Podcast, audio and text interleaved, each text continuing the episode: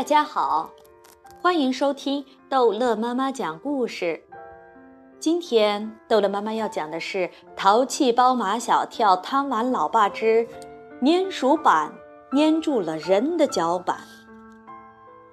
书房里的老鼠把马天笑先生搞得焦头烂额，用武力、用智慧都没能够战胜他们，这是马天笑先生有了从来没有过的挫败感。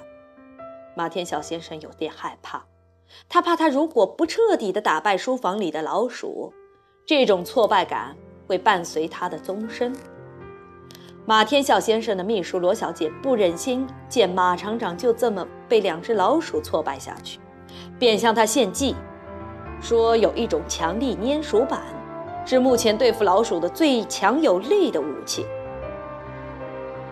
开始的时候，我们家也跟你们家一样。只有两只老鼠，两只老鼠生了一窝小老鼠，小老鼠长大了又生了一窝小老鼠，我们家里就有了祖宗三代老鼠了，起码有十几只，一到晚上就猖獗得很。后来我就买了一个粘鼠板，一举歼灭了这祖宗三代老鼠。马天笑先生有点不相信，这是不是有点太神了？一点都不神，罗小姐轻描淡写。最先是一只老鼠被粘上了，她的兄弟姐妹来救她，结果都被粘上了。然后是他们的爹妈来救他们，结果又被粘上了。再然后是他们的爷爷奶奶来救他们，结果还是被粘上了。你看，这不是祖宗三代都粘在这贴鼠板上了吗？马天笑先生一想。罗小姐说的合情合理，她相信了粘鼠板的威力。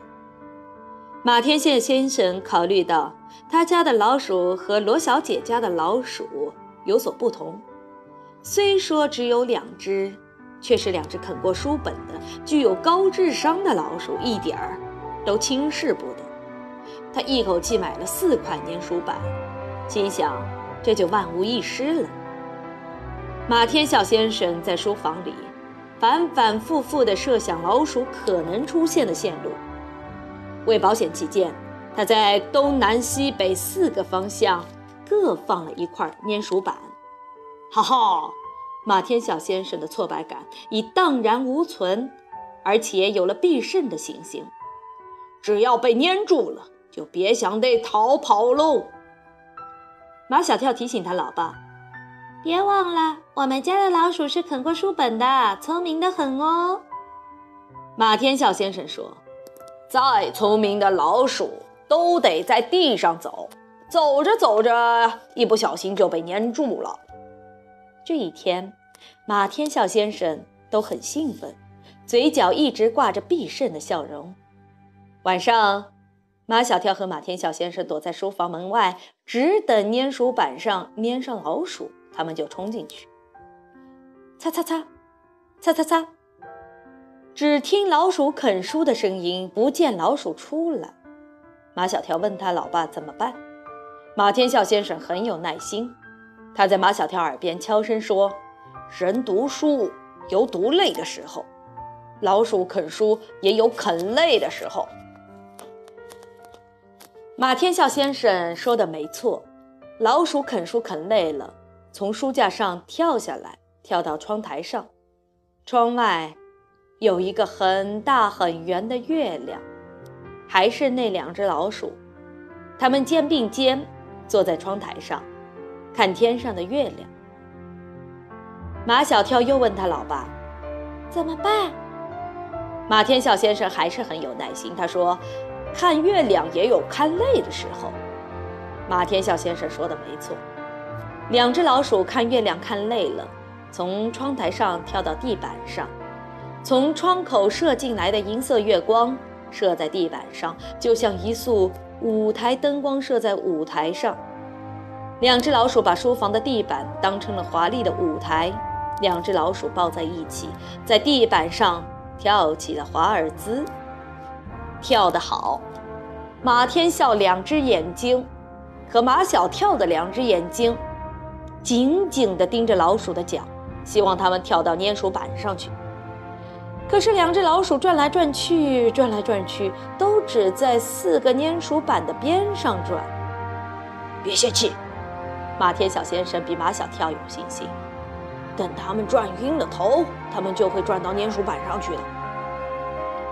马天笑先生说的没错，两只老鼠真的转晕了头，趴在地上不动。马小跳，冲！马天笑先生带领马小跳冲进书房，两只老鼠像被注射了兴奋剂，在书房里疯狂地跑了起来。马天笑先生沉着地指挥他儿子作战。马小跳把他们往粘鼠板上赶。马小跳把一只老鼠往粘鼠板上赶，老鼠从粘鼠板上飞跃过去，马小跳的一只脚却端端正正地踩在了一个粘鼠板上。他紧追不放，想把老鼠赶到另一块粘鼠板上。老鼠一跃而过，又跳过了粘鼠板。马小跳一脚跨过去，不偏不倚。正跨在粘鼠板上，老爸，我的两只脚都被粘上了。这时，马小跳听见了马天笑先生更悲哀的声音：“马小跳，我的两只脚也被粘上了。一共四块粘鼠板，结果两块粘在马小跳的两只脚上，两块粘在马天笑的两只脚上。”好。这一集的故事就讲到这儿结束了，欢迎孩子们继续收听下一集的《淘气包马小跳》。